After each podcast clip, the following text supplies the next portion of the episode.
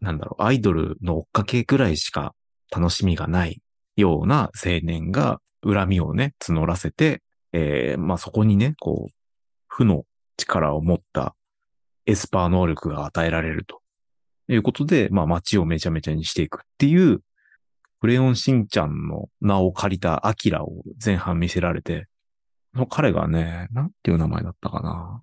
ヒリア・ミツル。まあ、ヒリア銃という当て字を当てられてるんだけど、彼もカンタムロボが好きだという設定なんだよ。で、まあ、しんちゃんも好きなわけじゃん。ね。で、しんちゃんの方には性の正しいエスパーの力みたいなのが宿るんだけど、まあ敵対してるようで、まあ結局そこをね、カンタムロボっていうのを軸になんとか分かり合うみたいな話なんだよ。ファンネルも飛ばしますよ。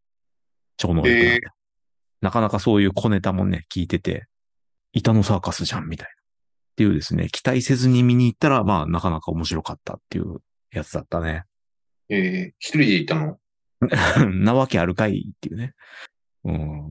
まあ、子供たちと見に行ってさ、まあ、子供たちとは、その、見終わった後映画の感想とかあんまり語り合えなかったんだけど、まあ。無視してくるからな。なんか、うん。俺のうがった見方ってさ、子供たちなんかもう、無視してくるからね。このことをね。俺、俺が、あそこどう思ったとか言っても、あの、気に入った話じゃないと無視というね。なかなかパワープレイをしてくるから、今回も結局しなかったんで、ここで初めてあの、感想を語るんだけど、本当にね、まあいい話でしたよ。その、まあ今ね、フリーターのね、アイドルのおかげしかないヒリアミツルくんっていう、まあ若干もう無敵の人みたいな感じでね、えー、描かれてたね、そういう感じなんだけどさ。で、そいつは恨みを募らせて巨大化して、えー、街を荒らすと。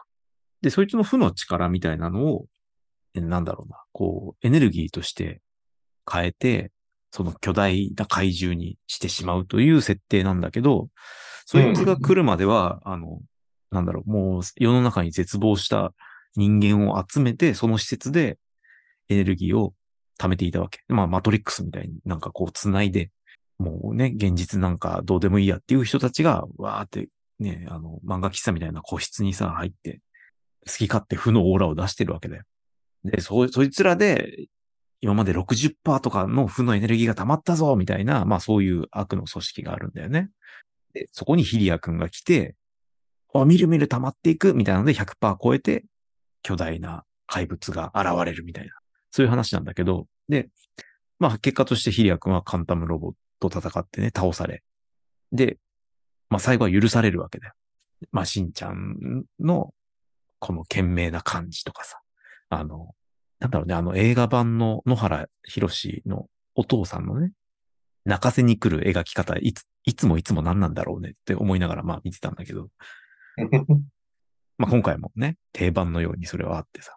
ただ、あの、ひ、ヒリア君に対する、そのね、野原博士さんの言葉が、頑張れっていう言葉で、すげえそれってでも突き放してるような感じもするよな、みたいな。まあでも、それしか言えねえよな。それしか、いやでももうそれしかなかったのかって思ってさ、頑張れがすげえ残酷に聞こえて、いまあ、いわゆるその、例えばうつの人に一番言っちゃいけない言葉じゃん。だからそれがいかにどん残酷かって思うんだけど、まあ結果ヒリア君は頑張ろうって思えるわけ。で、ああよかったっつってね。うん。組織も壊滅し、ね、ヒリア、ヒリア君は立ち上がってまたね、明日からティッシュ配りのバイトとか多分始めるんだよ。で、終わるわけ。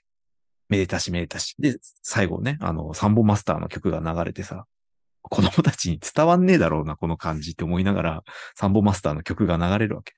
一見、その日本の病巣闇である、それの代表、ミヒリア・ミツル君は救われ、感動的なフィナーレを迎えたように見えるじゃん。ただ僕は、あの、引っかかってるわけですよ。あの60%まで負のエネルギーを貯めていたマトリックスみたいに繋がれた、まあ、それこそ非リア充の他の人たちは、あの、おそらくあの、秘密基地ごと吹っ飛ばされてるんだけど、爆発でね。うん、どこに行ったのかと。ヒリア・ミツル君はもうじ、じきじきにしんちゃんに救われ、ね、野原博士に頑張れと言われ、うん。まあ立ち上がっ、立ち直ったわけだけどさ、その言葉すらない。あの人たちはどこに行ったんだろうっていう、もやもやが俺には残ってて、うん、その感想を今、初めてここで言ったね。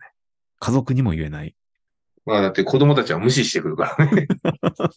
うん、興味ないっていう。なことを言うそう、そういうところは見てねえし、みたいあ、でもね、これね、映画見ててちょこちょこそういうの思ったりするよ。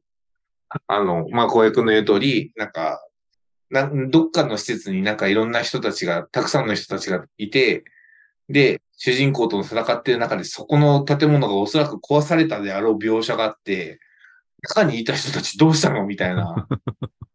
甚大な被害が出てるはずなんだよね。が出てるよな、これ、とかって思いながら、見ることは結構ある。で、た、たまに丁寧なやつだと、実はあの時の、あの、中にいた人たちは脱出しましたね、まで書いてたりする。はいはい。その最後の方で、ね、ちょっと助かった人たちが映ったり。と、救助活動されてたりとか。うん、で、結構ね、まあクレヨンしんちゃんもそういうのあるんだけどね。クレヨンしんちゃんの、えっ、と、映画、絶対人死なないから、いあ、いや、い一作死んでんな。あるんだ。あるんだ。まあ、あれはまあ、死ぬ前提の話だから、まあ、しょうがないか。ああ、まあまあ、そこがね、プロットになってるんだったらあるんだろうけど、まあ、無駄死にはないはずだよね。うん。今し回、無駄死にっていうか、だからその、無差別な死はないから、いつあったっつうのも戦国時代にタイムスリップした話だったから、その、しんちゃんと交流した武将が死ぬって話なんだけど、まあそれはね、ちゃんと、そ、その死に意味があるから、まあ、必要な描写だと。結構ね、話題になったんだよ。あ、そうなんだ。初めて人死にが出たと。あ、もうだし、えっとね、その映画結構ね、しんちゃんで今までタブーだったことやってんだよ。例えば、泣き顔を前から映すとか、あ、そういうのなかったんだ。なかった。まあ、なるほどね。キャラじゃないもんね。前から映すってこともしたし、まあ、この映画自体は実写映画化もされたし、クレヨンしんちゃんってつかないよ。クレヨンしんちゃんってつかないって実写？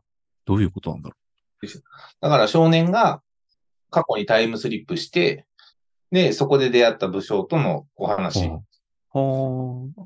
クレヨンしんちゃん要素だけ抜いたってこと？うん。野原しんのすけっていう要素だけ抜いただけ。ああ。